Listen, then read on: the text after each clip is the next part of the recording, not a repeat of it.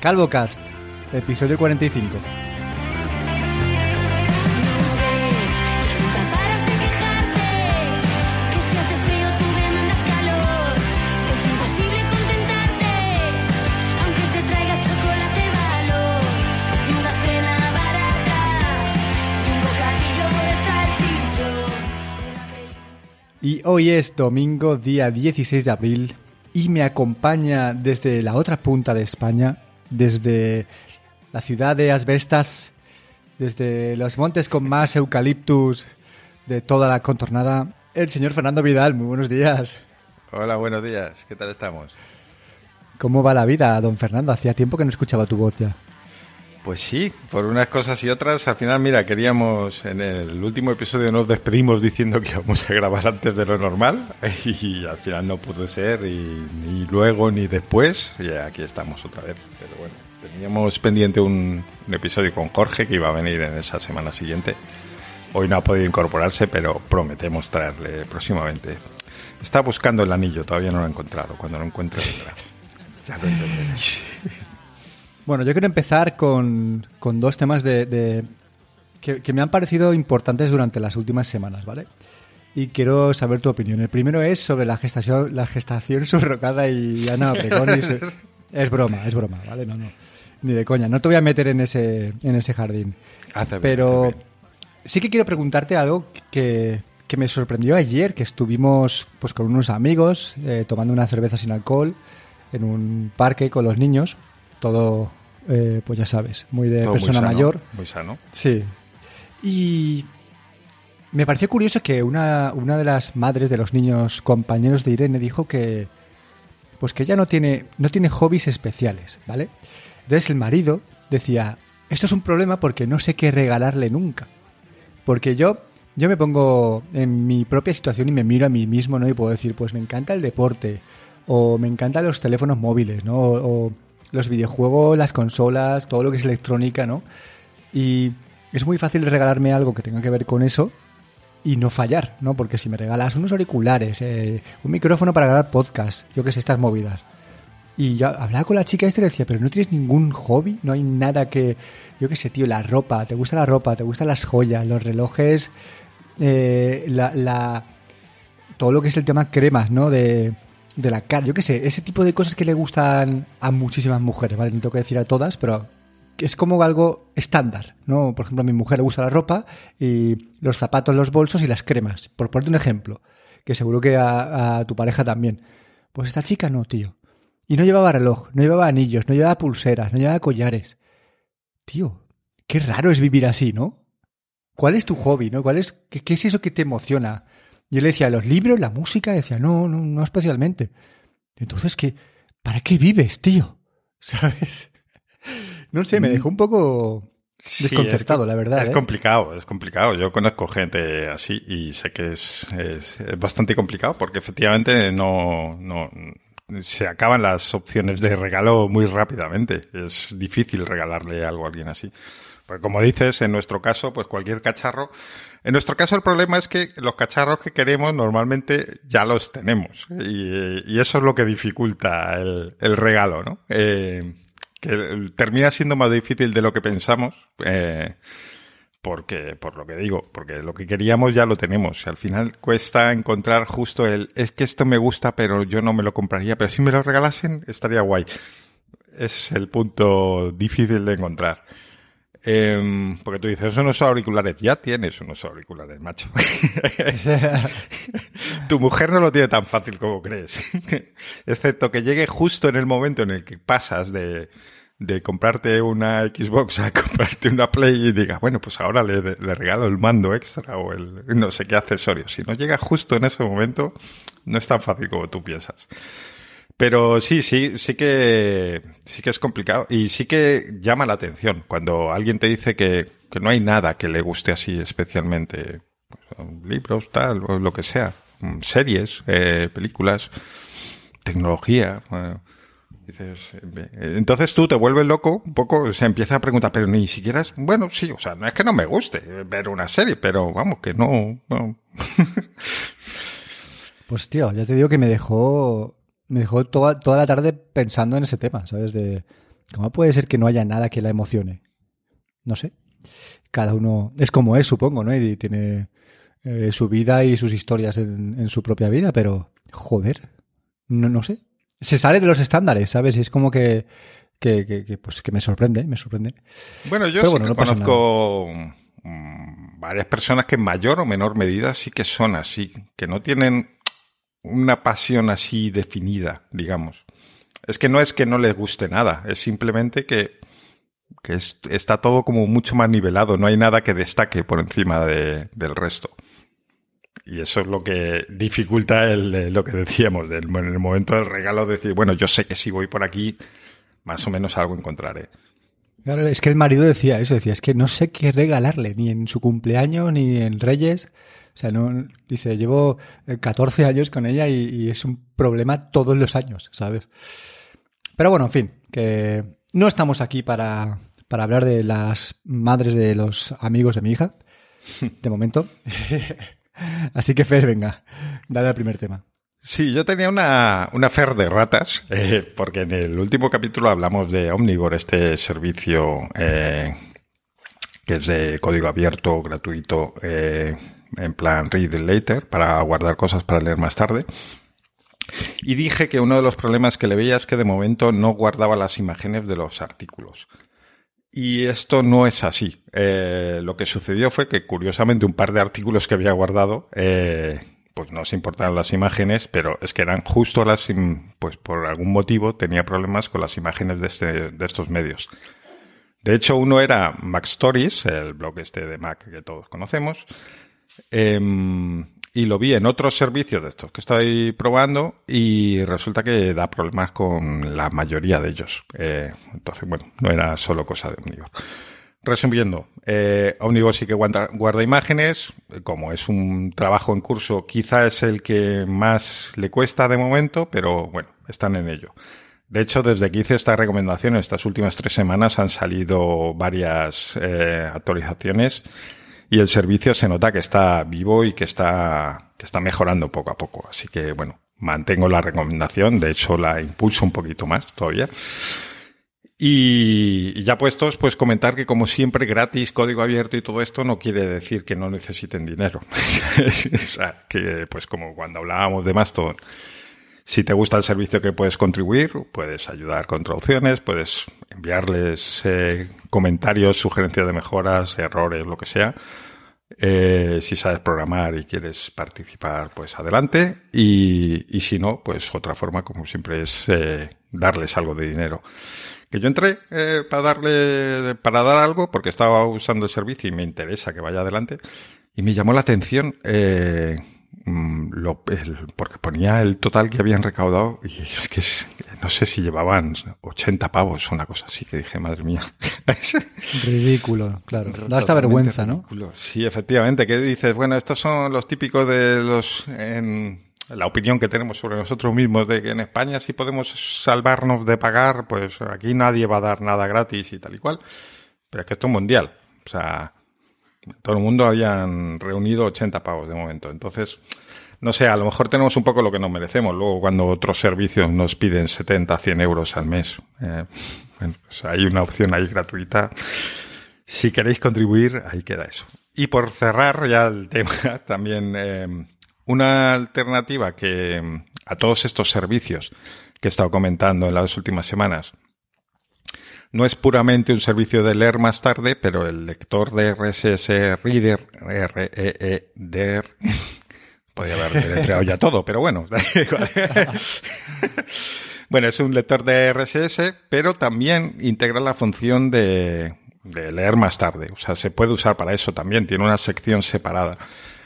Está bien, eh, funciona muy bien porque al final el, el tipo de programa es lo mismo. O sea, es un, es un programa que lo que hace es cogerte un artículo, quitar todo lo que sobra y dejarte una vista más limpia, ¿no? Y más cómoda de leer.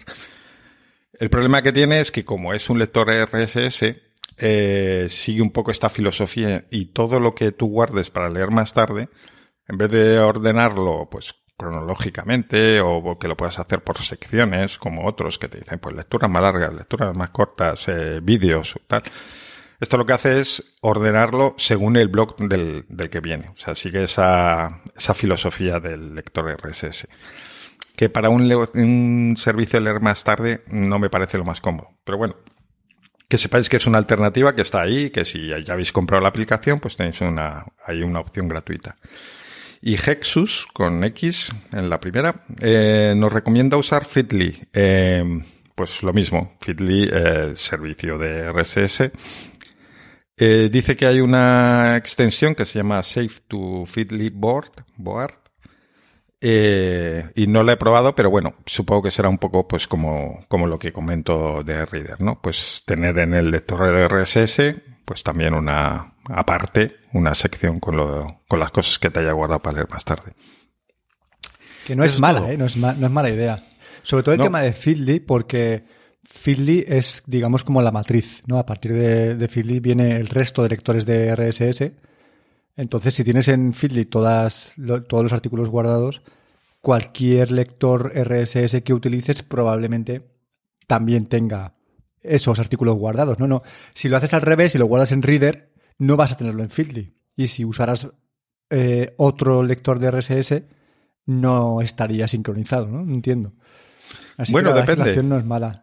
Eh, Reader lo puedes usar mm, o con tu cuenta de Fitly, que de hecho yo es como lo usaba antaño, em, o lo puedes usar con la sincronización de iCloud y, efectivamente dejarlo encerrado ahí, ¿no? Eh, ahí en ese caso lo que mandes ya solo puedes verlo en Reader.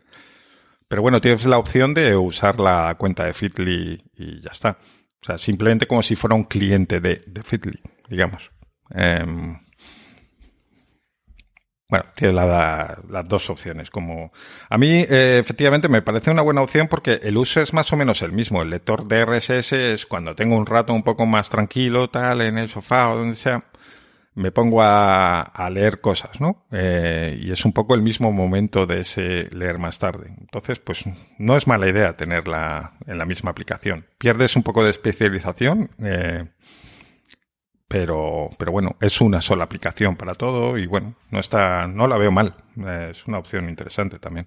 Yo no lo había contemplado y no me parece nada mala. Igual, me- igual, ya te digo que igual decido hacer esto, porque a mí Omnivore sí que me gusta, pero en el iPhone me hace cosas un poco extrañas. Cuando le doy a guardar un enlace, me, me pone como etiquetas raras antes de... Es que no sé cómo explicártelo. Yo le doy a guardar, ¿no? A compartir una- un enlace que quiero guardar en Omnivore y me salen como, como unos corchetes eh, raros. No es que no sé, no sé por qué razón. Igual es que todavía está muy en beta y hay cosas que no, pues que no tienen todavía que desarrollar un poquito más. Y eso me, me, pues me, me raya un poco la cabeza, ¿vale? Prefiero algo más sencillo. No sé, ya veremos qué es lo que hago.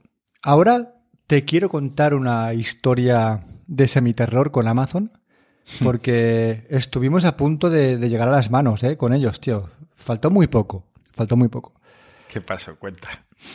Pues hace poco fue el cumpleaños de Irene y decidimos regalarle una cámara de estas que son instantáneas, que tú haces la foto y, y bueno, pues decides imprimirla o no y luego pues son fotitos que te puedes colgar en la habitación con una pincita, en un cable o en un hilo, ¿no? Lo típico.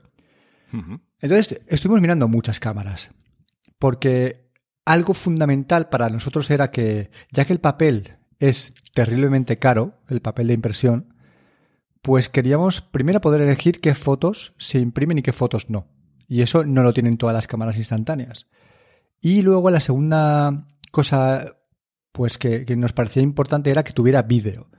Entonces, que tuviera pantalla, que tuviera vídeo y que tú pudieras elegir cuándo imprimir las fotos, ¿vale? Eran los tres requisitos. Total, que empezamos viendo la, la típica Polaroid, que es igual que una Kodak. De hecho, son dos cámaras iguales que tienen nombres distintos. La Polaroid Snap eh, Shoot, creo que se llama, y la Kodak Step Touch o al revés, ¿vale? O sea, es la misma cámara con marcas distintas en el frontal. Es acojonante esto. Hmm. Bueno, pues llegó esa primera cámara que se pagó de la tarjeta, ¿vale? Aparte, claro, eh, pensando que nos la íbamos a quedar, pues compramos la cámara, compramos la funda y compramos un paquete de papel extra para que ella pudiera imprimir fotos. O sea que la broma eran casi 200 pavos, ¿vale? Y bueno, pues llega la, la- la Polaroid o la Kodak, son la misma cámara, y la cámara es una puta mierda.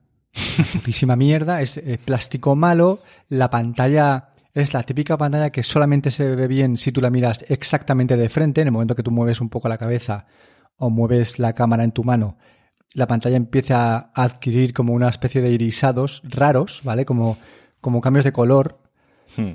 eh, y nos pareció súper mala, súper mala. Y de hecho, tan mala que intentamos imprimir y ni siquiera funcionaba. Decía que el papel eh, que habíamos puesto no era compatible cuando era, era el de la propia marca. O sea, era absurdo, ¿vale? Lo que estaba pasando. Bueno, esa cámara se pagó, esa cámara, esa funda, ese papel extra se pagó con la tarjeta, ¿vale? Desde la tarjeta del banco. Total que dijimos, bueno, pues vamos a mirar otra y hacemos la devolución. Y cuando tú haces la devolución a Amazon, Amazon te dice, tienes dos opciones. Una, que te devolvamos la pasta a tu tarjeta, como tú has pagado, que es una opción más lenta que puede tardar de 5 a 12 días, o que te devolvamos la pasta al saldo Amazon y es instantáneo. En el momento en que tú dejas el producto en la, en la tienda para devolverlo, en- o en correos, o donde sea, o en celeritas, en ese momento Amazon te devuelve la pasta y ya tienes ese dinero para seguir comprando otras cosas, ¿no? Digamos que esa parte es la parte rápida y la parte buena. Total, que, dec- eh, que decidimos, ya que íbamos a comprar otra cámara, pues guardar esa pasta en saldo Amazon y comprarla más rápido para que no se nos eh, pasara el, el día del cumpleaños. Bien, la segunda cámara que compramos fue la... Sí, tío, fue la- Por el tono de la segunda es que no, era la- no fue la definitiva. fue la Instax, ¿vale? La, la Fujifilm Instax, eh, que también eran, pues eso, casi 200 euros con la cámara, la funda y el papel, ¿vale? Total, que esta cámara, cuando llegó al, al par de días, pues vimos que no tenía vídeo. Y ya no solo que no tenía vídeo, sino que es que es una cámara que hay que usar en vertical. O sea, todos los, eh, la leyenda de los botones, la cámara con sus menús, todo está hecho para que tú tengas la cámara en vertical y no en horizontal. ahora que lo dices, estoy viendo en mi mente las fotos promocionales que he visto alguna vez de esa cámara y es verdad que siempre sale en vertical. Exacto. Entonces, eh, ¿qué pasó con esa cámara? Pues lo que pasó es que es una cámara que, el- primero, los menús que tiene son ininteligibles para niños. O sea, es imposible que Irene pudiera aprender a, utilizar esa cámara con los botones y con los menús que había. Y luego, pues lo que te comento, ¿no? Que, que no tenía vídeo y que había que manejarla en vertical. Bien, pues nada, tal cual llegó la cámara, eh, decidimos devolver la cámara y vemos, al final, tirando pues un poco a lo sencillo, que la mejor opción es simplemente comprar una cámara digital, ¿vale? Lo, lo más infantil posible, pero dentro de lo infantil que no fuera una puta mierda, porque hay cámaras digitales infantiles que son realmente el SIDA puro. Son malas, pero a rabiar.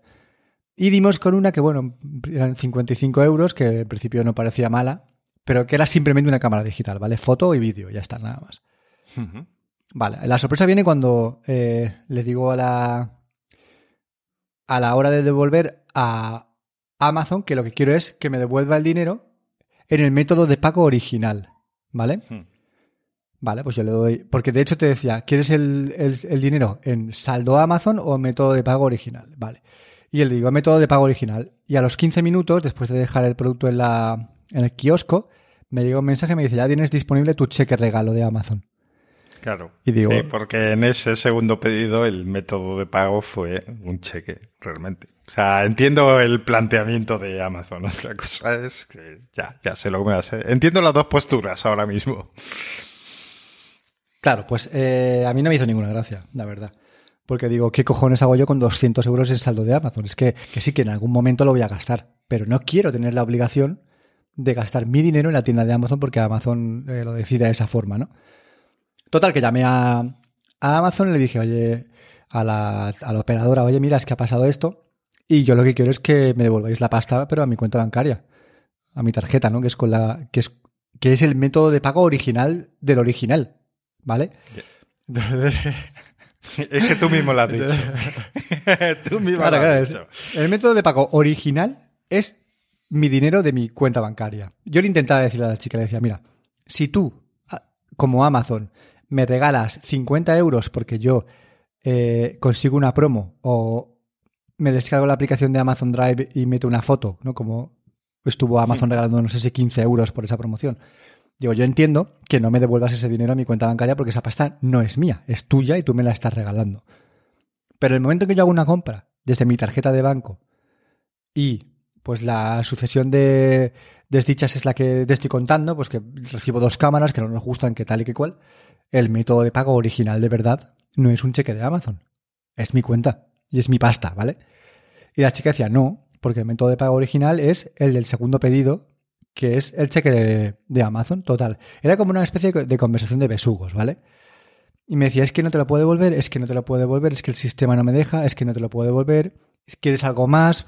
Porque no, tengo, no puedo aportarte más información. Mira lo que tengo por aquí. tengo un catálogo enorme de cosas. Pues total, le dije, pues quiero hablar con un supervisor. Me dijo, vale, no hay problema. Digo, lo que pasa es que el supervisor te va a decir lo mismo que te he dicho yo. Le dije, bueno, pues que, que me lo diga. Que me lo Me digas dijo- si se atreve. me dijo, bueno, pues te llamará el supervisor y, y ya pues lo que quedes con, con la persona, pues ya está. Yo, vale, perfecto, venga, chao. Eh, a la media hora así me llama el supervisor, que era otra chica también, ¿vale? Y lo primero que me dice es, bueno, he visto y he leído la transcripción de la conversación y mi compañera ya te ha dicho las opciones que hay. ¿Quieres algo más? Y yo, joder, empieza duro. Empieza, empieza duro, ¿eh? No, no, no empieza con el hola, buenos días, voy a hacer todo lo posible por satisfacer tu... No, no, no, no, no, no. O sea, era completamente cerrado. Es, es de mi compañera, mi compañera te ha dicho lo que hay, esto es lo que hay, ya sabes lo que hay. ¿Quieres otra cosa, sí o no? Dímelo ya, como dice mi hija, ¿vale? Mi hija dice, vamos a cenar, eh, vamos a tomar postre, o sea, joder, vamos a tomar helado de postre, dímelo ya, sí o no. Pues esto es igual, ¿no? Eh, ¿Quieres algo más? Dímelo ya, sí o no. Y le dije, mira, y le empecé a contar un poco la, la- el libro, ¿no? Ha pasado esto, tal, y le digo, y hay algo muy importante que vosotros no estáis haciendo. Aquí, esta fue mi baza, ¿eh? Esta fue. Yo creo que esto fue el game changer. Le dije, mira, cuando yo pongo que quiero recibir mi, mi saldo, o sea, el dinero en saldo de Amazon, en ningún momento pone que ese saldo no pueda ser eh, devuelto a mi cuenta de- del banco. Si tú me pones un aviso y me dices, mira, esta opción es la más rápida, sin embargo, no vas a poder recuperar tu dinero y se lo va a quedar Amazon para que tú compres aquí, entonces yo ahí tengo la opción de elegir. Pero si tú me dices, tienes una opción lenta que es que te mandemos la pasta al banco, o tienes una opción rápida que es recuperar el dinero en cuenta, en tu, en tu saldo de Amazon, pero no me avisas de que no puedo recuperarlo para, para mi cuenta del banco, creo que lo que estáis haciendo es engañar a la gente. Porque sí, es más rápido, pero claro, la pasta ya es la que dais vosotros, con lo cual me estáis obligando a gastarme el dinero en vuestra tienda, con lo cual, pues me estáis robando. Me estáis robando porque forzosamente, ¿vale? Tengo que gastarme la pasta ahí. Total que eso no le hizo gracia, ¿vale? Y entonces empezó a decir, no, bueno, yo me agarré como un clavo ardiendo a eso, ¿eh? A, a que no hay, viste, no hay viste un- el momento sí, sí, de sí. debilidad. Dije, buah, muerta aquí, tío. O sea, como no, Amazon no te avisa de que tú no puedes recuperar ese dinero a tu cuenta, me agarré ahí y a saco, o sea, a saco. Y ya la chica empezó a regular. No, bueno, es que tal, es que voy a ver si el sistema me deja devolverte el dinero, pero esto es una excepción, que lo sepas, no sé cuánto. Sí, sí, sí. Nada, muchísimas gracias, por favor, inténtalo. Tres minutos más tarde, bueno, he conseguido hacerte la devolución. Yo venga, hasta luego, chao. Bueno, así fue como le gané la partida a Amazon, ¿vale? Y creo que, que en algún momento la gente de Amazon dirá, cuando tú elijas dinero en saldo de Amazon, que te saque un cartel que te diga, esta pasta no se puede, no se puede enviar a tu cuenta de banco. Porque es que... Yo creo que se sobreentiende. ¿eh? O sea, entiendo que lo que te ha pasado es una putada, porque tú pensabas comprar otro producto y ya está, y por eso dijiste, vale, cheque, y luego te has encontrado con que no tal. Pero que a mí, si esto me lo cuenta alguien, yo cuando me, me enfrento a un problema siempre digo, ¿qué pensaría si me lo contase alguien que me cae mal? Eh, y diría, bueno, Amazon dentro de lo que cabe tiene razón. Puede ser más o menos flexible, pero ellos te han dicho, te ofrezco una opción rápida que es esta, convertirlo en un cheque, y una lenta que es, bueno, pues ya sí eso que luego normalmente es muy rápida. Tú has cogido la rápida. Eh, pues luego si te ha salido mal, pues, pues, pues mala suerte, lo siento mucho. Ellos pueden ser majos y decir, no, no se preocupe, caballero, aquí tiene su dinero, pero yo creo que no tienen por qué hacerlo. Tú tomaste una Yo creo que tienen que y- avisar. y- Venga, ya, lo- lo- mm, Esto es como creo, que no Unidos, creo que te agarraste ahí, ¿vale? O sea, sí, no, es que nos estamos poniendo en plan de no meta usted el gato en el microondas para secarlo, Exacto. por favor. Por favor, no se es co- que no se coma el detergente. no- normalmente me fastidian cuando me entero de que ha sucedido realmente. Digo, joder, es que así no va luego. Em, bueno, mm, yo, yo sinceramente creo que, que Amazon podía hacer lo que hizo, negarse a convertírtelo. Tenía la moralidad de su parte, digamos. O sea, puede hacerlo como un servicio al cliente, decir, vale, entiendo lo que me estás contando y veo, sí, qué putada, ¿no? Bueno, vale, venga, toma tu dinero, anda. Si me lo vas a dar pasado mañana otra vez. Pero... A mí me jode, mucho el, sistema no nos deja, el sistema no nos deja, el sistema no nos deja. Ay, bueno, pues mira, el sistema nos ha dejado. ¿Sabes? Es como que también te tratan como, como si fueras gilipollas, tío. Y al final, eh, bueno, sí somos gilipollas, pero no tanto, ¿sabes? Que yo sé Sí, bueno, perfectamente es que que, a tú lo me mejor, puedes devolver eh, la pasta, tío. Sí, pero a, lo, mo- pero a lo mejor han tenido que hackearlo de alguna manera el sistema porque el sistema efectivamente está pensado para una vez que se convierte, pues esto ya no se puede hacer. Y han tenido que hacerlo de otra forma que tampoco te han contado su vida. Eh, no sé. No sé, yo eh, no, no lo veo tan terrible. O sea, no, no, no veo tan claro que... Creo que es una putada lo que te ha pasado. Eh, em, que te encuentres con esta situación porque tú pensabas comprar un producto que fuese satisfactorio y por eso optaste por el, por el saldo. Eh, pero bueno, que ellos al fin y al cabo mm, también tienen razón. Tú has convertido. Esto es como cuando una cuando, cuando tienes un vale regalo, cuando compras un vale regalo para una tienda eh, y luego ya no puedes recuperar el dinero. Eh, pues si has comprado un vale regalo porque pensabas que alguien iba a querer algo en ese comercio y al final no lo quiere, pues mala suerte, no te van a devolver el vale, eh, o sea, el dinero que pagaste para comprar ese vale. Pero eso, te- yo creo que eso te lo dicen cuando tú lo compras. Y Amazon no te lo Ah, dice. decir, Pero sí te lo dicen. ahora compras un vale, no sí, te dicen, oye, mira que... Que no lo vas Sí, a poder canjear por dinero, ¿eh? Yo creo que sí que te lo pone. De todas maneras, ya te digo, eh, gracias a gracias a mi queja, Amazon seguramente pondrá algún epígrafe ahí que ponga no, no recuperarás tu pasta si la pasas a cheque regalo. Entonces, gracias a mí, ¿vale? Gracias a mí podréis elegir con sabiduría. Estaremos Con sabiduría. a ver si se añade la cláusula a Lucas. Bueno, quiero, eh, mira, ya que estamos hablando de Amazon, quiero decirte que, que como sabes, soy súper cutre y yo llevo pagando Amazon Student, el Prime de Student, desde hace ya años, ¿vale? Donde todo el mundo paga 50 pavos, yo estoy pagando 29, creo.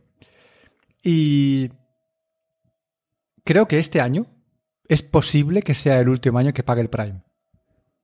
¿Sabes? Veo No mucha gente cómo que se lo está planteando. Es que, que eh, ya no lo, ya no es, no lo uso tanto como lo usaba antes. mi fiebre de compra se ha, se ha aplacado. Y es muy posible que este año sea el último año que pague el Prime de Amazon. Pues es Fíjate. curioso. Y a mí, mm, eh, una cosa que he observado eh, es que antes Amazon tenía unos plazos de entrega, eh, pues guay, de, para mañana y tal y cual. Y que cada vez es menos así, quiero decir. Aclaro que vivo en una zona apartada, ya sé que los que vivís en el centro, en Madrid, en grandes ciudades y tal, seguís con todo esto muy guay. Eh, pero en el caso del resto del mundo, eh, y, alguna persona también me lo ha comentado que cada vez cuesta más eh, tener que, termina siendo más rápido comprar en PC Componentes, por ejemplo, magníficos, que eso sí que seguro que lo que tienen al día siguiente lo tienes. Mientras que en Amazon últimamente no es tan no es tan así y, empieza a perder también en ese sentido atractivo el Prime, porque pues bueno, pues si al final resulta que son tres eh, días porque te lo envían desde Alemania en vez de tenerlo aquí, pues bueno, pues ya no es tan divertido como antes porque cuando compramos algo lo queremos ya. Pues una de las, de las causas es porque estoy comprando mucho más en tiendas como Decathlon, como PC Componentes, como Carrefour y como MediaMarkt. Ujú. ¿Sabes? Ya no, no centralizo todas mis compras en Amazon y se está notando que igual al año hago 8 o 9 pedidos. No hago más en Amazon, ¿sabes? Entonces ya te digo que, que la tendencia es muy, muy a la baja y es probable que este ya sea el último año. Porque ya, ya no uso Amazon Music, eh, lo único sería Amazon Prime Video, pero que Complex lo tengo solucionado. Y entonces, pues, esos 30 euros que se van a, a la saca para, pues para otro tipo de usos, ¿sabes? Simplemente. Pero bueno, ya veremos, ya veremos. Eh, me caduca en enero, creo. Entonces, fíjate que aún, aún queda tiempo, ¿sabes? Pues ya nos contarás si lo haces y la experiencia posterior. Bueno, vamos a cambiar de tema porque como siempre nos estamos enrollando un montón. Eh, últimamente hemos debatido eh, en algún grupo donde estamos y se ven comentarios por ahí de que se está deshinchando un poco el globo de, de Mastodon. ¿Y cuál es tu impresión? Yo te adelanto que estoy un poco de acuerdo. eh, que he visto en el entorno, en nuestro entorno, mm, que ya no participa tanto la gente, que, que gente que se había pasado a Mastodon y dejado su cuenta de Twitter eh, congelada, digamos, ha vuelto a Twitter eh, y que está un poco entre los dos sitios o incluso solo en Twitter. ¿Cómo lo ves tú? Pues yo lo veo como estás comentando. Realmente, justamente ayer por la tarde, eh, dentro de las opciones de Mastodon hay una súper interesante que te dice cuándo ha sido la última conexión de las personas que tú sigues. ¿Vale?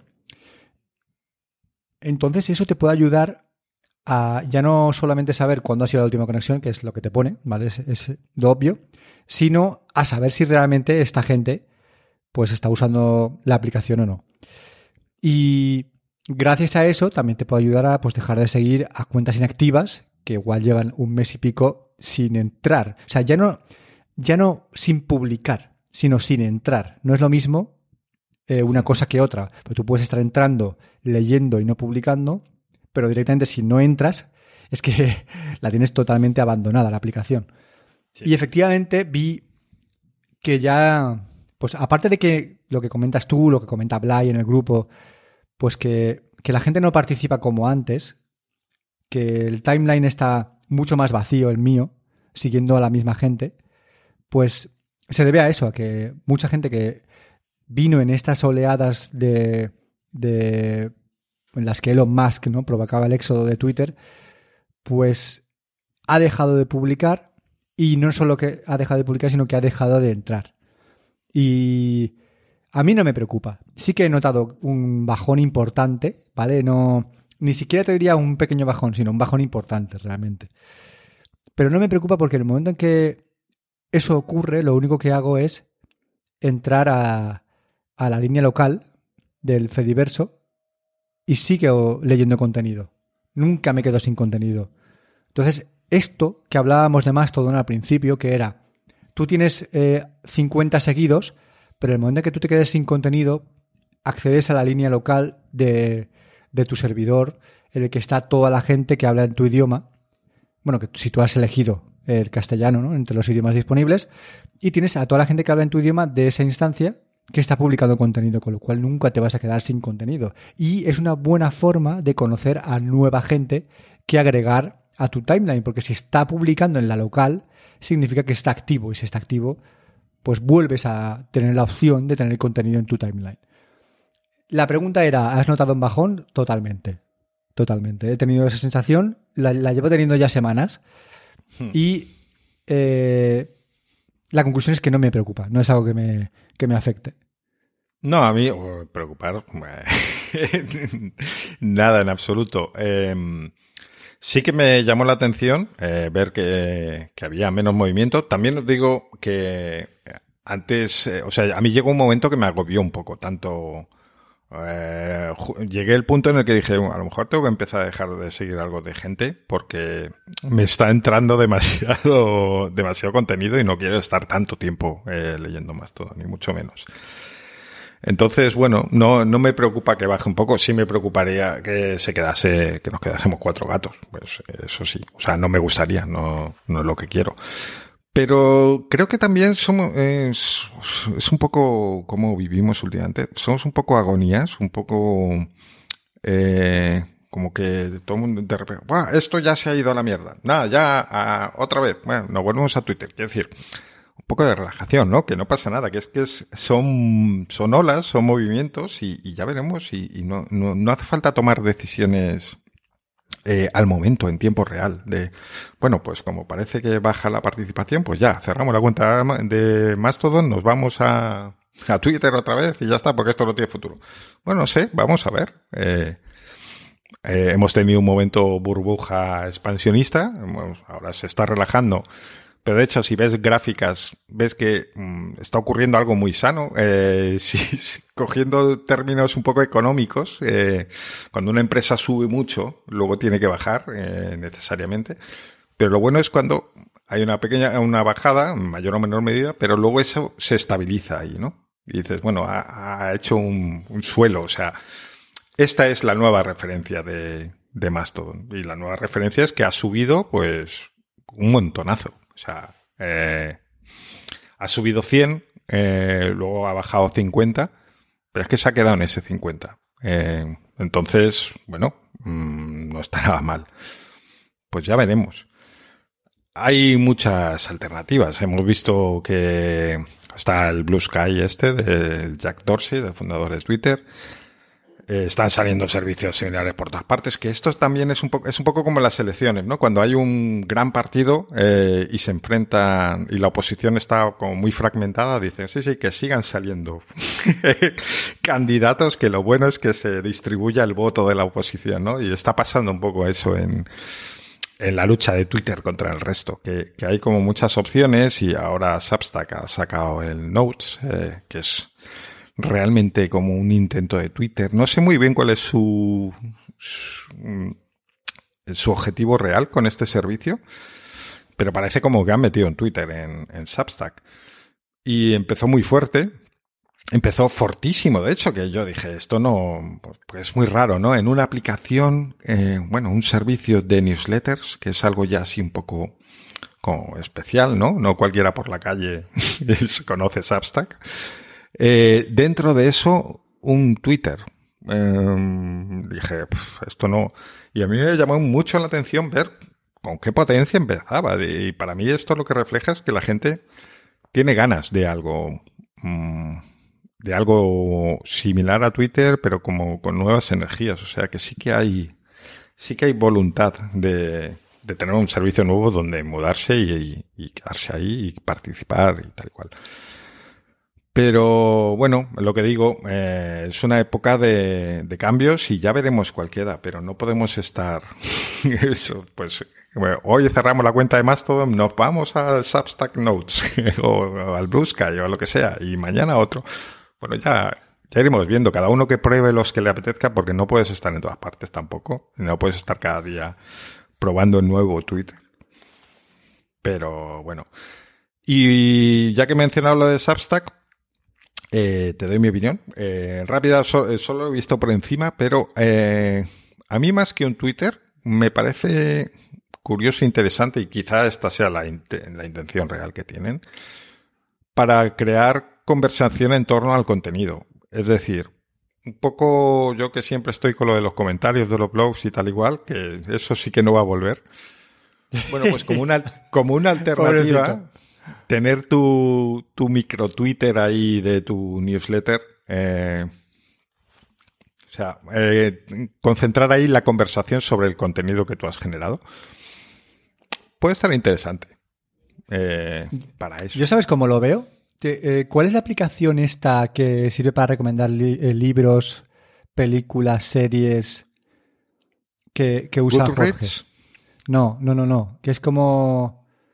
eh, ¿Vero? Es Vero. Vero. Sí, sí, sí. Vale. Yo lo veo como Vero. ¿Vale? Porque para mí el, el Substack Notes es Vero. En el sentido de que tú no vas a hacer... O sea, no vas a publicar un- un- una nota o un tweet que sea... eh, estoy con el café de los 12. ¿Sabes? Pero sí que vas a publicar una nota que sea eh, echad un vistazo a este libro, o a esta serie, o a esta película, o a este vídeo, o a esta entrevista, o a esta canción que me motiva, eh, o a este trozo de texto de esta newsletter de esta persona, ¿vale? O este enlace de esta noticia. Yo creo que ese es el valor de Notes, ¿no? Hacer una, recomendación rápida dentro de, que es una recomendación abierta porque la va a poder ver todo el mundo, no es como el chat, que el chat es privado co- contigo y con tus suscriptores. Y entonces vas a aportar eh, de una forma rápida un contenido interesante para todo el mundo que quiera leerlo. Yo creo que ese es, la, ese es el valor de- del Substack Notes. Que yo, por ejemplo, teniendo una newsletter, lo hago al final de mi newsletter en recomendaciones, o nosotros con este podcast lo hacemos al final del podcast con recomendaciones, ¿vale? Y en lugar de aglutinar varias, pues simplemente cuando las vas eh, viendo, las vas tal, pues las, las compartes ahí. Yo creo que esa es la, la opción más lógica y el uso que yo le daría. De momento no, no he hecho eso porque me parece. Quiero ver cuán invasivo es, ¿vale? Para las personas que lo reciben. Y una vez pueda valorar lo, lo- lo invasivo que es, lo, lo que molesta, ¿no? Si te llega un correo, si es una notificación a la aplicación. Entonces ya valorar si utilizarlo o no. Porque hay, sí que es cierto que yo no uso Notes para eso, pero sí que uso Mastodon.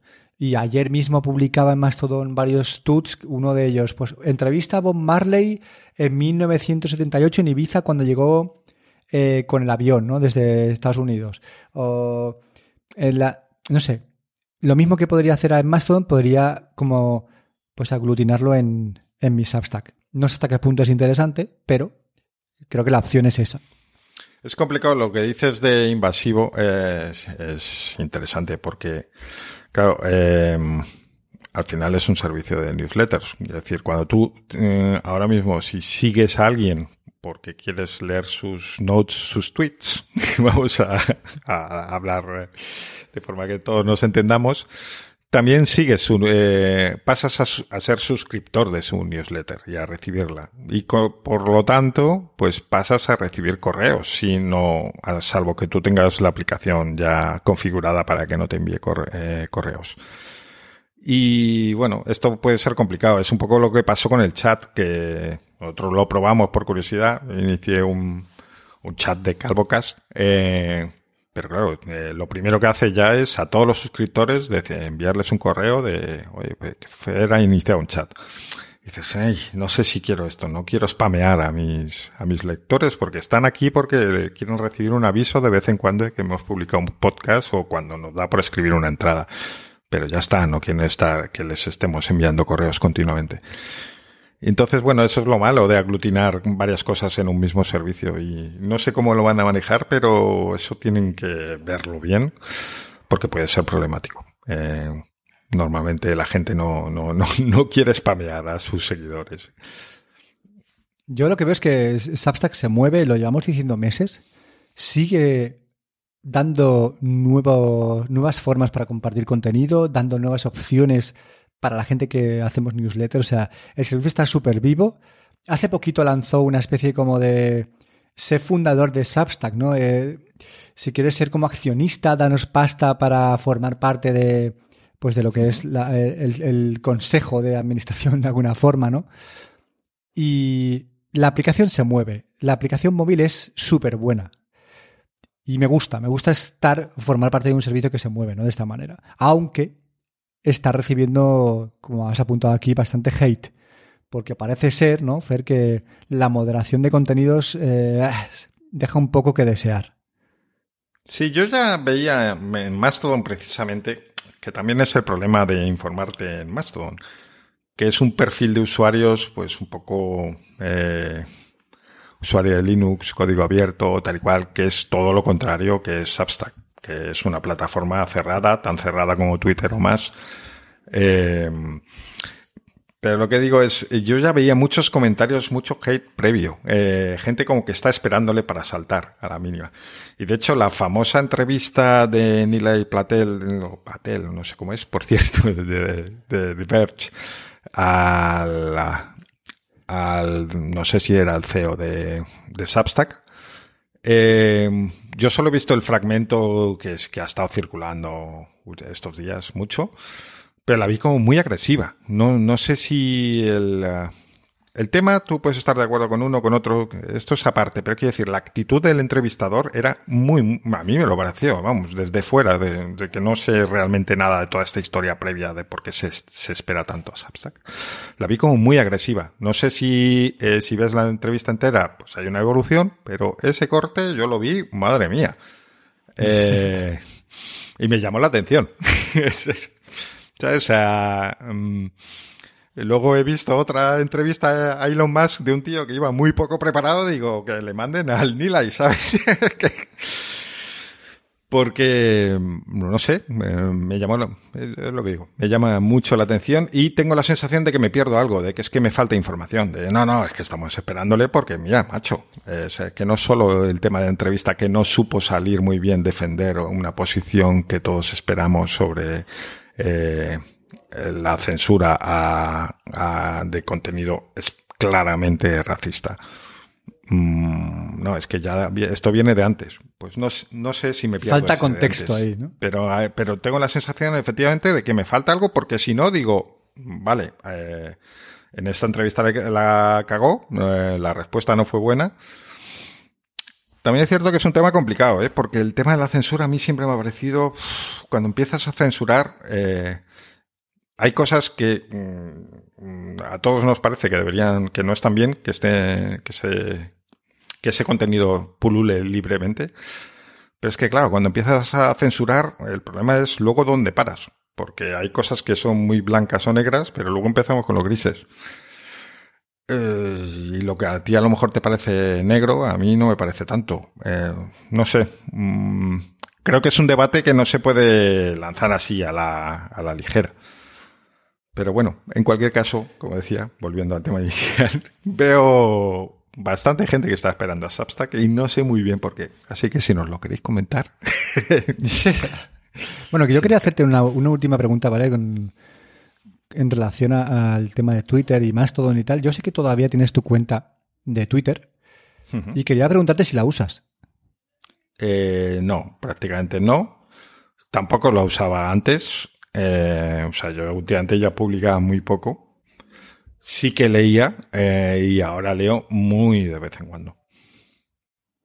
Porque para mí, ya lo he dicho más de una ocasión, volver a Twitter nunca es una opción. Ya no solo porque ya no tenga la cuenta, sino por cómo es Twitter en sí mismo. O sea, por todo el tema de la publicidad, por todo el tema del hate, por eh, cómo está funcionando el tema de la verificación con el Twitter Blue, por el, eh, las salidas de tono constantes de, su jefe, ¿no? de su CEO. Para mí no, no es una opción. ¿Tú te planteas cerrar tu cuenta o no? De momento no, porque eh, o sea, lo que dices de la publicidad, por ejemplo, yo siempre uso listas y en listas no hay tanta publicidad. Eso ya para empezar. Sobre las, el CEO, eh, no me gusta. De hecho, eso es lo que hizo que me fuera más todo. Pero al final una cosa es el CEO y otra cosa es el servicio. Yo estoy en Twitter por la gente a la que sigo, no por el CEO de Twitter, ni por el de ahora ni por el de antes como el de ahora no me gusta nada lo que está haciendo, en ciertos sentidos, eh, pues me he ido. Eh, pero eso no quiere decir que yo eh, cierre el servicio porque no sé cómo va a evolucionar y hay gente que me interesa que sigue ahí. Entonces, de momento está, que lo veo muy poco, sí, pero bueno, no me, no tengo que pagar para usarlo, tampoco me pide pan, digamos. Eh, tú es que eres muy impulsivo, o sea, tú eres muy de tomar decisiones rápidas y tal y cual.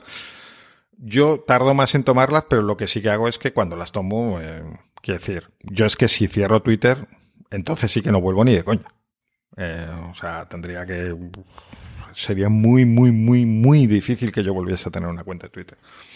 Soy más de, bueno, pues dejo de estar y ya se, ya se verá cómo evolucionan las cosas. Bueno, pues te recojo el guante, ya que me acabas de decir que soy una persona muy impulsiva, ¿vale? Y que tomo decisiones muy a la ligera y rápido. Vamos a entrar de lleno en la sección de, de videogames a los 40, gente mayor que juega videojuegos. ¿Y qué ha pasado, Fer? ¿Qué, o sea, vamos a ver, ¿quién, ¿quién, de los dos es el impulsivo aquí? ¿Vale? O sea, venga, dímelo. ¿Quién bueno, pues he tenido así un momento un poco impulsivo. he tenido un momento un poco impulsivo en el que he visto que eh, cuando estaba hablando de la, en el capítulo anterior de la consola esta, la, ¿cómo se llama? La Steam Deck, que me llamaba la atención y tal y cual. Y claro que me llama la atención, pero al final, eh, pues uno piensa, ¿para qué quieres la Steam Deck? Para jugar a juegos de PlayStation, realmente. Eh, no es tanto por la portabilidad, aunque te viene bien, pero realmente es porque hay ciertos juegos de PlayStation donde podrías jugar, jugar en la Steam Deck y en tu Xbox no. Entonces esto al final, combinado con eh, las consolas de nueva generación en general, a mí me tienen un poco decepcionado. Quiero decir, no la consola en sí, sino el, el salto que ha habido, el hecho de tú tener una consola nueva frente a lo que tenías tener una Play 5 frente a tener una Play 4, tener una Series X sobre tener una One X. La madre que los parió, nunca les perdonaré esto del nombre. Veo poco cambio. Eh, quiero decir, yo estaba un poco decepcionado con haberme comprado la, la, nueva de Microsoft porque es que realmente no, no, no hay un salto de momento. Eh, bueno, entonces mezclas esto un poco y al final pues un día dije, me voy a comprar la Play. ya había visto opciones, o sea, quiero decir, había visto la opción de alquilar una Play para quitarme este gusanillo de ciertos juegos y ya está, y seguir con mi vida en Xbox. Lo que pasa es que mmm, esto del alquiler pues salía muy caro. O sea, empecé en esta opción porque había una oferta y un, algo que pintaba bien, pero luego cuando ves el final dije, esto no es una opción. Y bueno, nada, al final unas cosas otras eh, acabé volviendo a PlayStation.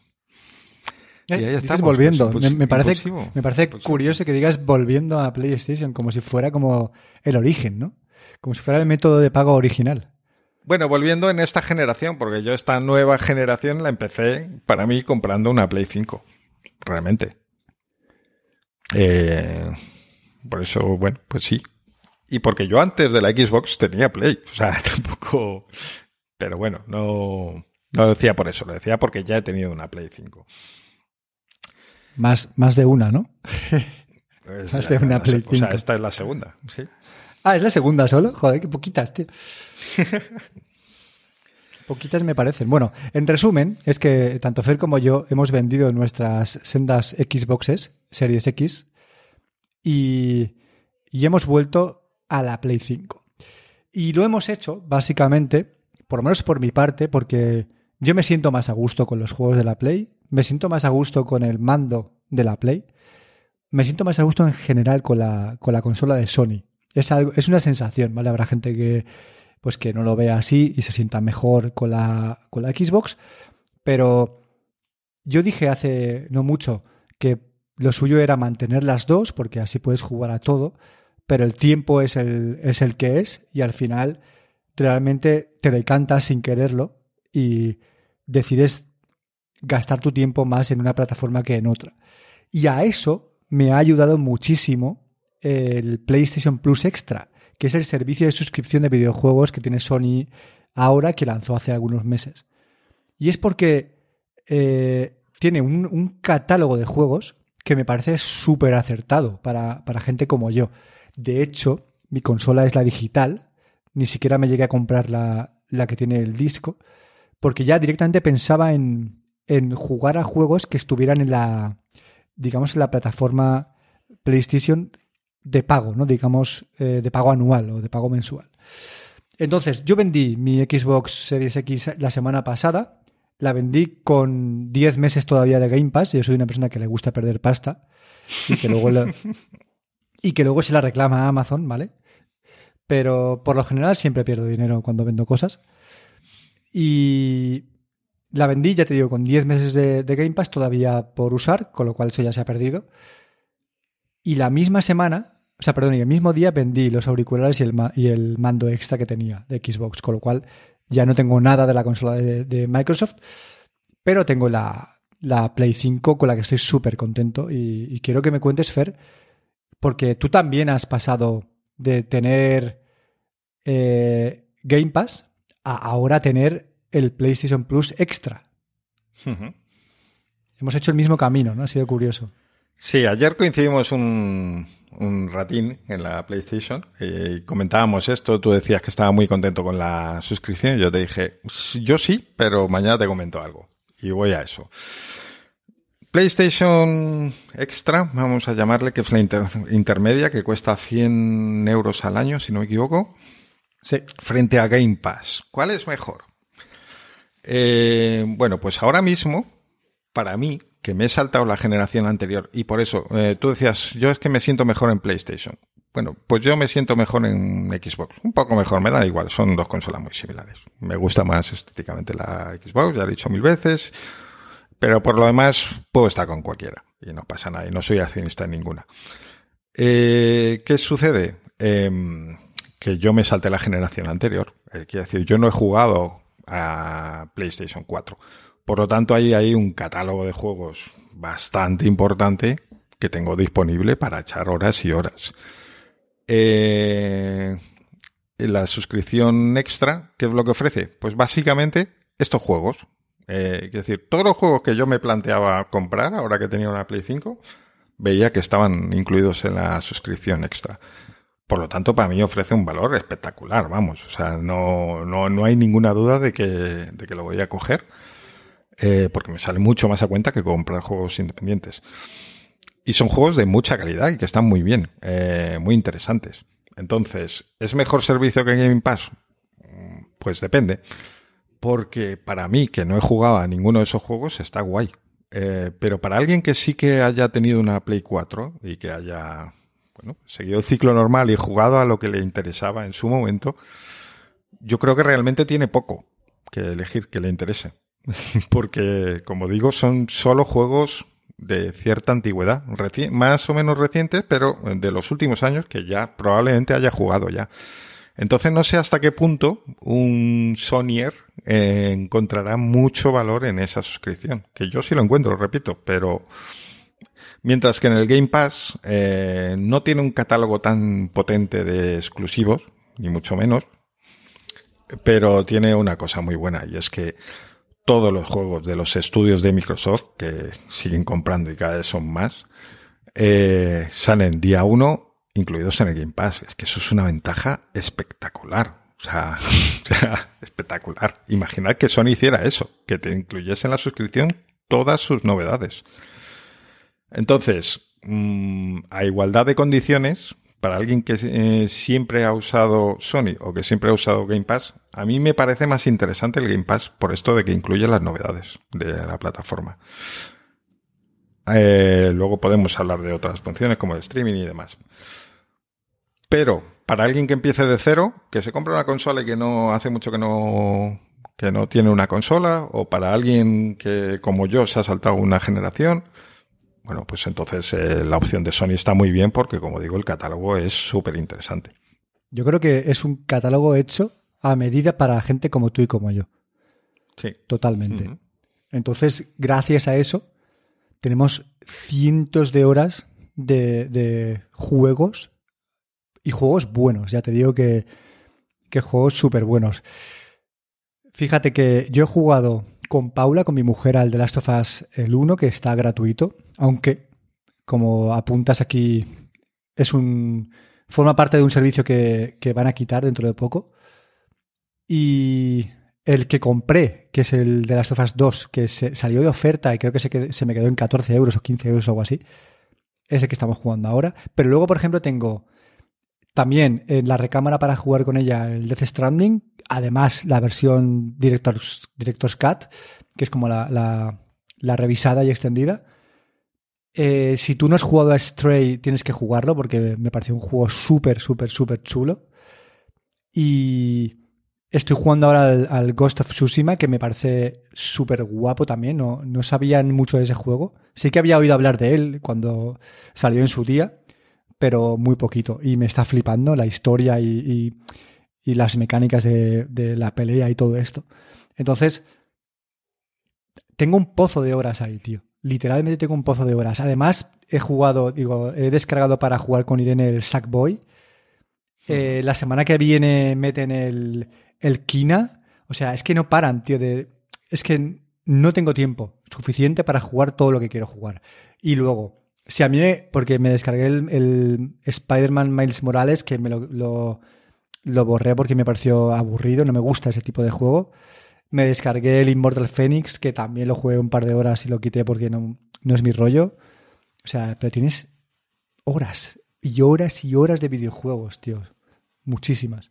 Muy contento, estoy súper contento con la suscripción de, del el PlayStation Plus Extra. Por 100 euros me parece un chollo. Y si encima, pues ya te pillas la consola digital que te cuesta 100 euros menos, ese primer año lo tienes pagado.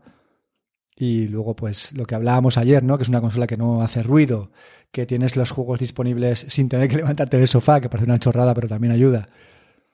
Y poco más que decir de este tema. La verdad es que estoy muy contento con, con el servicio. No pensaba que fuera a estar tan contento. Y si siguen añadiendo buenos juegos, es que no voy a comprar un videojuego en muchos años, tío. Bueno, algo saldrá ya que te, que, que te llame, pero, pero sí, yo es que mm, eh, tenía un poco la sensación de que el Game Pass me lo había pasado, quiero decir, no he jugado a todos, ni muchísimo menos, pero sí a lo que en principio me interesaba. Eh, mientras que aquí, pues como decía antes, pues encuentro un montón de, horas de juegos interesantes eh, disponibles. Y cualquier cosa que, mm, que quería comprar, de pues me habría gustado, tú decías el Miles Morales, yo quería jugar al Spider-Man, el anterior todavía. Eh, me quedé con la gana de probarlo y lo vi para comprarlo. Dije, seguro que está barato ya. Y veo que está incluido también en la suscripción. Es que es, o sea, hay un, un montón, vamos. Eh, bueno, no sé, nos estamos repitiendo mucho sobre lo mismo eh, y dando, dando varias vueltas. Comentabas, eso sí, eh, por aclarar un poco más, hacemos un poco de servicio público. Para quien no lo sepa, hay una colección de juegos clásicos que se llama PlayStation Plus Collection, PS Plus Collection, que incluye, por ejemplo, el de Last of Us, el, ay, ¿cómo se llama este de Kratos? El- God of War. El God of War. Eh, bueno, va- varios juegos de hace ya unos cuantos años, pero interesantes y, y sobre todo si, si vienes de nuevas como yo. Eh, esos juegos están incluidos en la suscripción más barata de, de Sony, que tiene tres. Eh, pues que sepáis que el 9 de mayo desaparece esta colección. Quiero decir, los que tengáis una suscripción activa o penséis en la opción de coger un mes ahora para coger esos juegos para un futuro, em, si los compras ahora, eh, se quedan para siempre, no te los van a quitar. Pero a partir del 9 de mayo ya no, ya no estarán disponibles. Y hablando de las suscripciones, eh, pues eh, Sony tiene tres. La barata, que es un poco como el Xbox Live de Microsoft, o sea, te da el jugar en línea y algún jueguecito por ahí para jugar.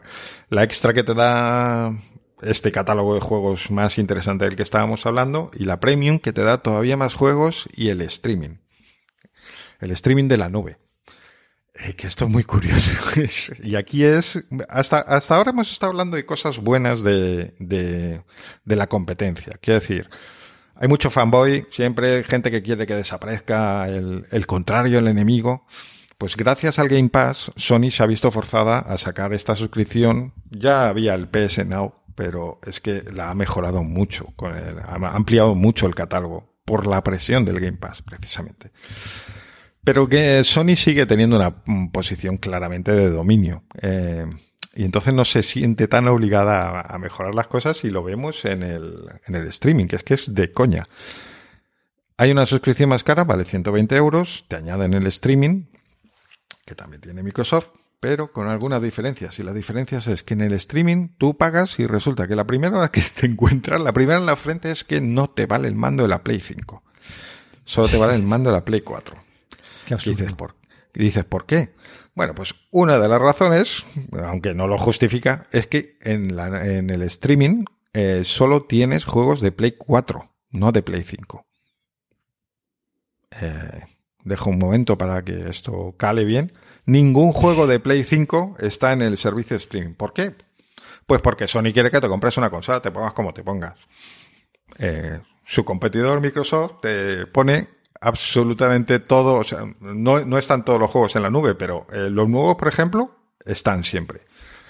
Eh, como una, como una opción muy interesante, ya no solo para jugar en la nube, sino incluso porque es una opción muy cómoda A veces desde la propia consola, no, no es porque tú estés en un PC en otro sitio.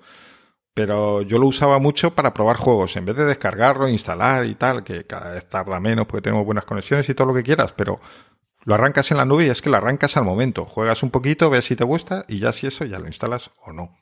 Y eso me animaba mucho más a probar juegos sobre los que no tenía ni idea de qué iban y tal, que si tenía que instalarlos ya no iba a hacerlo. Y alguna sorpresa me he encontrado así, por cierto. Entonces, bueno, que sepáis que hay streaming en la nube con, con PlayStation, pero que es un poco basura, muy limitado, y que, esto, y que esto es lo que tenemos cuando hay empresas que van sobradas. Así que la competencia siempre buena, chicos. Y ya está, ya acaba el speech. No, no está mal, ¿eh? Ha sido un buen speech, Fer. Te felicito. Y vamos a pasar a la sección de recomendaciones. Y voy a empezar yo, va. Voy a empezar yo con, con un podcast que a su vez eh, es un canal de YouTube de una chica que se llama Judith Tiral.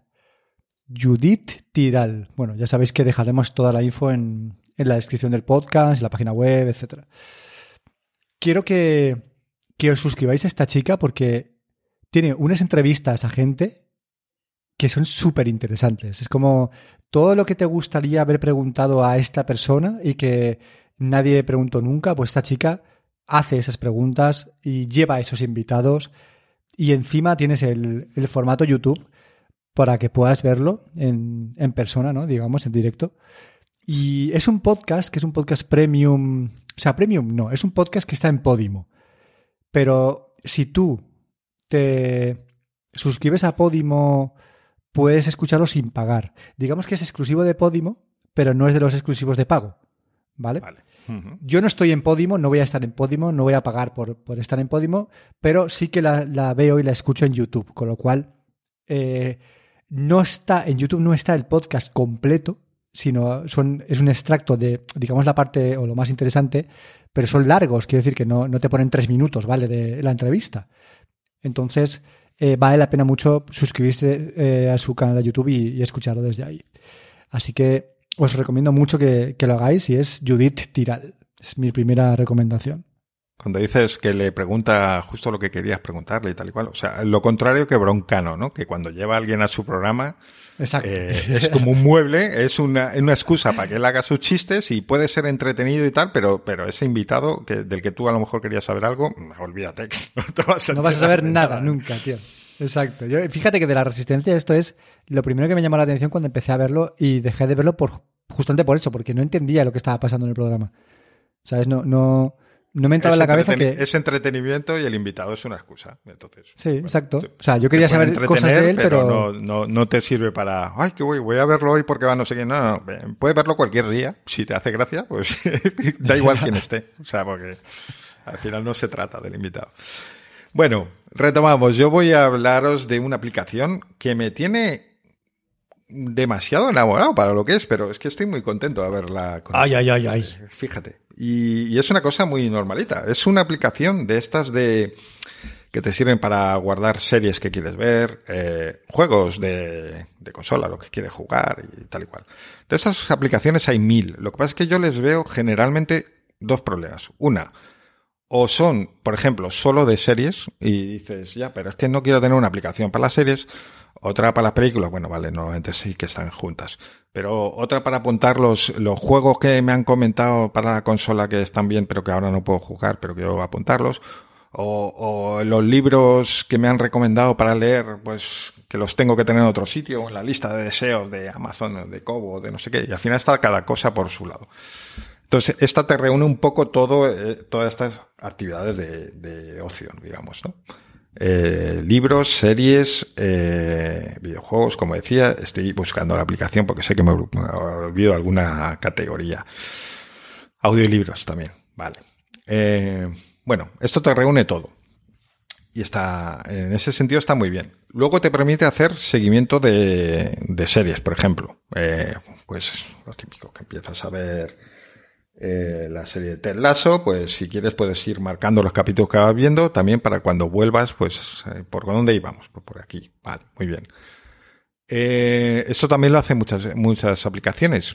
¿Y cuál es el problema? Que normalmente en esas aplicaciones, eh, yo no sé muy bien por qué, por cómo está diseñada la aplicación o porque no me da esta, esta función eh, adicional de hacer un poco de biblioteca multimedia y de otras cosas.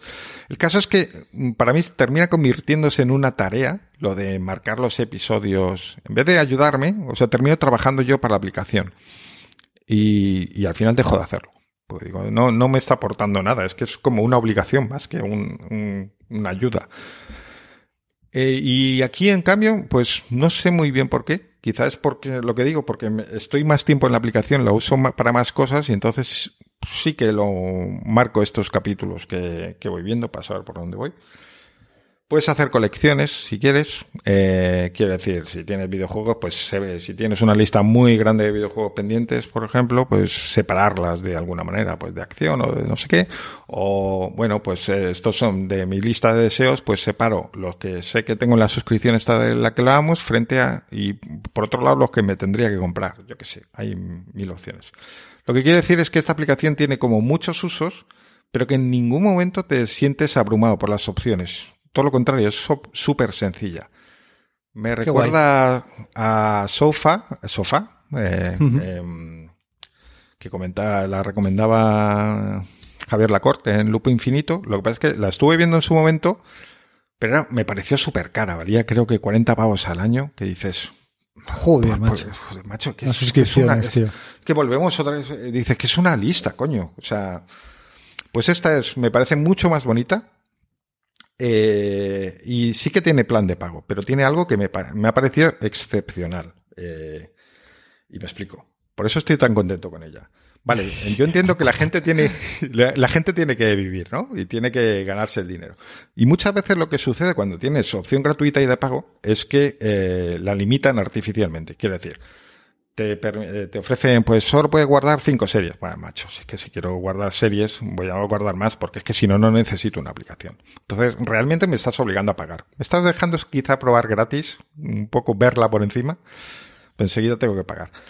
Esta no. Esta lo que hace es eh, las funciones realmente pro, digamos, son las que tienes que pagar. Pero tú puedes usarla gratis sin ningún problema, porque puedes añadir tantas series como quieras o tanto contenido. O no sé si hay algún límite, pero vamos, no lo pone por ningún lado y yo he añadido un montón de cosas. Las limitaciones son, por ejemplo, las colecciones que decía antes, de si quieres separar en juegos, pues hacer distintas colecciones. Hay un límite que no sé cuál es. Eh, pero bueno, es que esto ya es una función adicional dentro de la función y entiendo que eso sí que pueda ser de pago. Cosas como cambiar los iconos, vale, muy bien. Y eh, la función esta de ver dónde está disponible un contenido, esto que es que hay una aplicación, Just Watch, que te, que te lo dice. Bueno, esto también lo hace, pero eso sí que es gratis. O sea, eso sí que es de pago. Bueno, vale, pues es una función adicional, como digo. O sea, tú puedes meter lo que estás viendo y hacer el seguimiento. Si además quieres saber en qué servicio está disponible, bueno, pues ahí tienes que pagar. O por último, en los juegos, eh, te dice la estimación del número de horas que, que requiere cada juego para pasárselo. Eso también es Ah, una bueno función eso, pro. Esa es muy buena, pero no es una función necesaria para alguien que quiera tener una aplicación de seguimiento, ¿no? Eh, Y una duda, ¿tiene, ¿tiene componente social? no, Mm, qué pena. nada social, cosa que me gusta, porque además, eh, antes comentaba Just Watch, no he leído su, su política de privacidad, pero siempre me he sentido como que tienen demasiado interés en saber lo que, lo que veo, lo que no, en oye, márcame las cositas y tal y cual. Como que van a vender y comercializar con esos datos. Mientras que tú si ves la, la política de privacidad de SQL, no es que te quedes claro al 100%, pero bueno, ves que no van por ahí, ni mucho menos. Que su interés es pues que la gente se suscriba al premium y vivir de ahí, tampoco con ser la super fuente de ingresos del milenio, vamos, ¿no? Quieren que vivan 20 familias de esta aplicación, es un desarrollador independiente y, y ya está.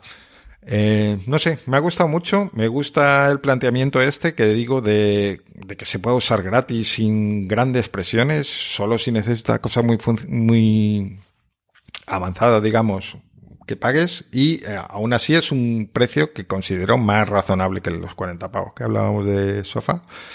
Son 18 euros, que dice, bueno, al Bien. año.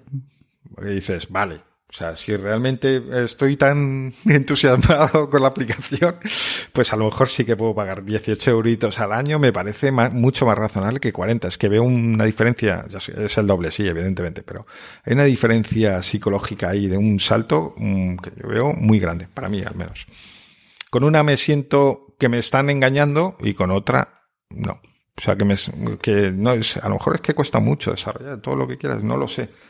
Pero yo es casi como me siento. Yo cuando veo una aplicación para meter cuatro series y cuatro juegos y me dicen que 40 años, eh, euros todos los años, me siento que me... No sé, no puedo evitarlo.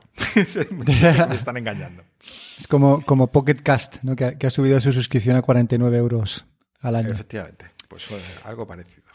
En fin, vale, venga, pues voy a continuar yo con otra recomendación. Esta vez es una newsletter.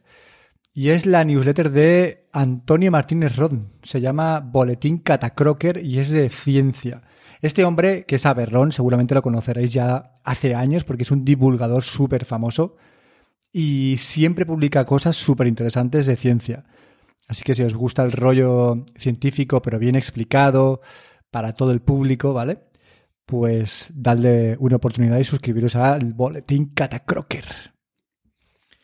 Y yo voy a terminar, estaba muy cortita para compensar el rollazo que os he soltado antes con Eli, Elie. Es un cliente de Mastodon eh, eh, nativo para Windows. Eh, de momento está empezando. Mm, No es más que recomendaros instalarla porque esté muy bien. No, le faltan funciones, es muy básico por ahora.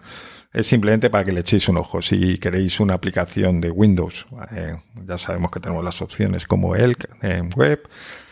Eh, bueno, si queréis tener una aplicación, echarle un ojo a este y, a ver, a ver si siguen desarrollándola y se termina convirtiendo en una alternativa interesante. Y vamos a acabar, Fer, con un comentario que no sé si ya dijimos en el episodio anterior, pero bueno, por si acaso, pues lo repetimos ahora, ¿vale?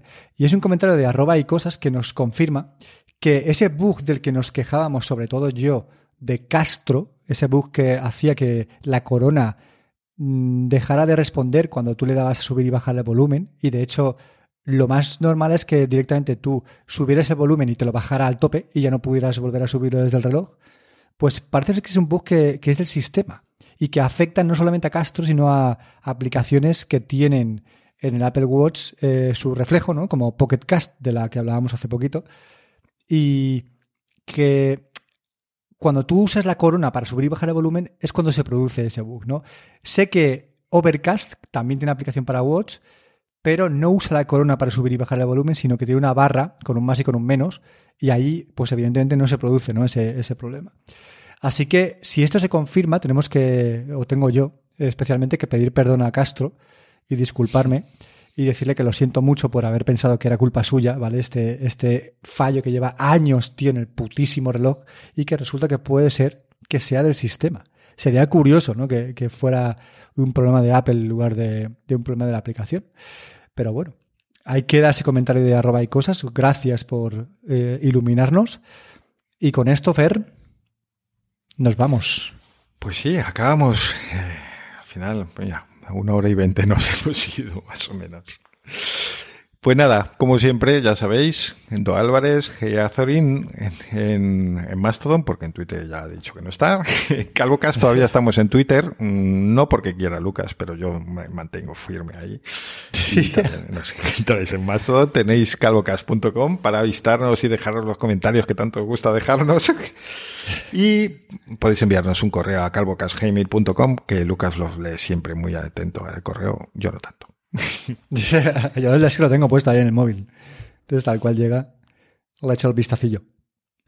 Ya está, Fer. Eh, con esto acabamos el, el episodio número 45. Eh, la semana que viene o la siguiente quizá tengamos visita, no lo sabemos, no vamos a decir nada porque eh, Jorge sabemos que también es una persona muy ocupada, ¿vale? Que siempre está haciendo cosas como, como por ejemplo, eh, andar por la montaña. Y bueno, depende de, de su vida en general. Y nada más que contaros. Nos vemos pronto. Os mandamos un besito, un abrazo y chao. Adiós.